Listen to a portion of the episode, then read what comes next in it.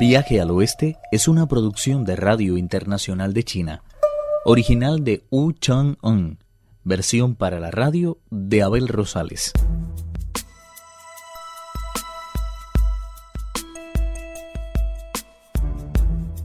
Luego de encontrar un sitio seguro para el maestro, el rey de los monos se elevó por los aires y fue a visitar la ciudad que se encontraba en su camino. ¡Qué lugar más encantador!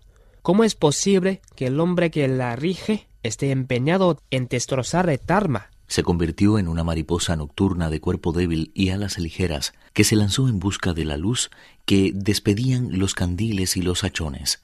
Llegó hasta una posada y pensó en robar algunas ropas de los viajantes para vestirse como personas comunes y pasar inadvertidos.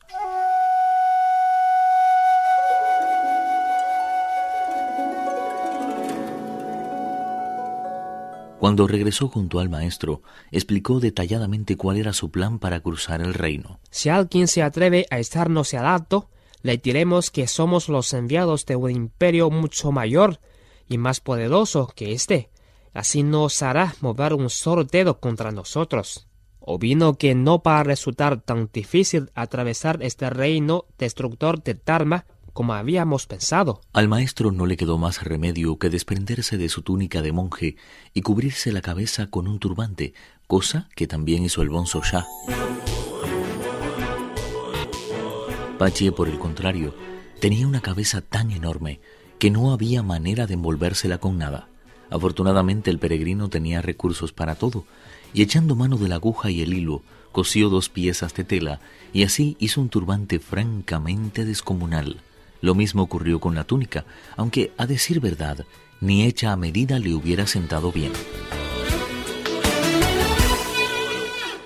Al llegar a una taberna, pidieron pasar la noche y aunque le prepararon manjares vegetarianos, los trabajadores del lugar eran ladrones. El monje Tang y sus discípulos se presentaron como ricos comerciantes de caballos. Fueron a descansar a un enorme armario de la dueña de la taberna y cuando estaban dormidos más de veinte ladrones lo cargaron pensando que llevaban enormes cantidades de dinero. Pero al salir de la posada, en vez de dirigirse hacia el oeste, los bandidos salieron por la puerta oriental de la ciudad, viéndose obligados a matar a los soldados que estaban montando la guardia. Tan desafortunado incidente terminó alertando a todos los habitantes de los seis barrios y los tres mercados, entre los que se hallaban no pocos militares. Al darse cuenta estos del gran contingente de tropas que lo seguían, renunciaron a la lucha y abandonaron a su suerte el armario y el caballo blanco. Se dispersaron a tal velocidad que los soldados no pudieron echar mano ni a uno solo de ellos. De todas formas, cargaron con el armario y regresaron victoriosos a la ciudad. El comandante se apropió del caballo y mandó a custodiar el armario hasta el amanecer.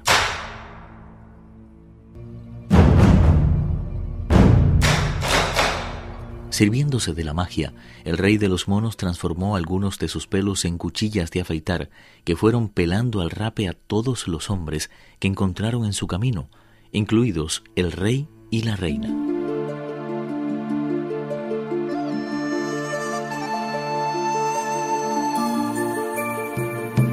A la mañana siguiente los sirvientes, funcionarios imperiales y ministros estaban totalmente calvos. El rey y la reina no sabían qué hacer porque ellos estaban totalmente rapados también. Luego de consultar con sus ministros, el soberano decidió.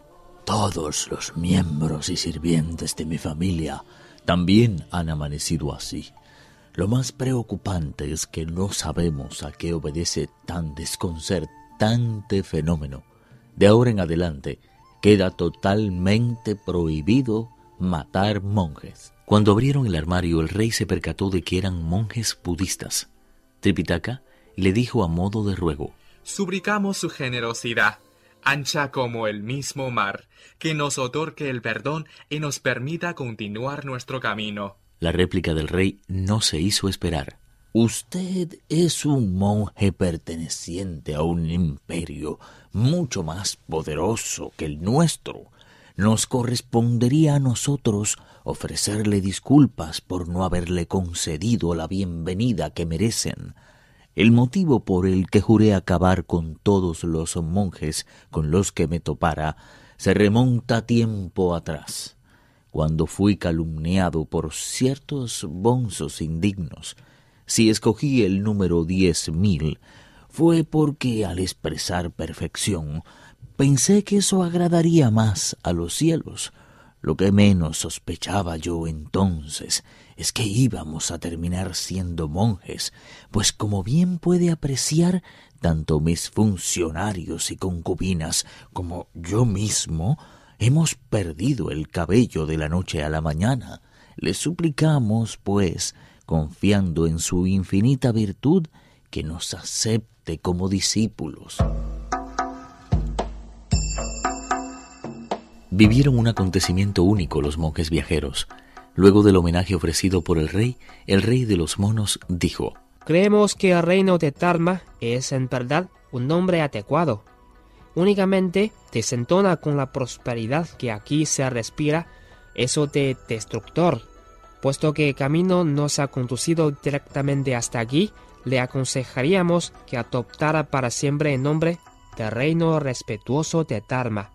Si así lo hace, le garantizamos que las aguas de los mares y los ríos jamás se desportarán sobre sus tierras y la lluvia y el viento sobrarán plenamente. Después de darles las gracias, el rey ordenó preparar un cortejo y toda la corte salió a las afueras de la ciudad a despedir a los peregrinos. De esta forma pudieron continuar tranquilamente su periplo hacia el oeste.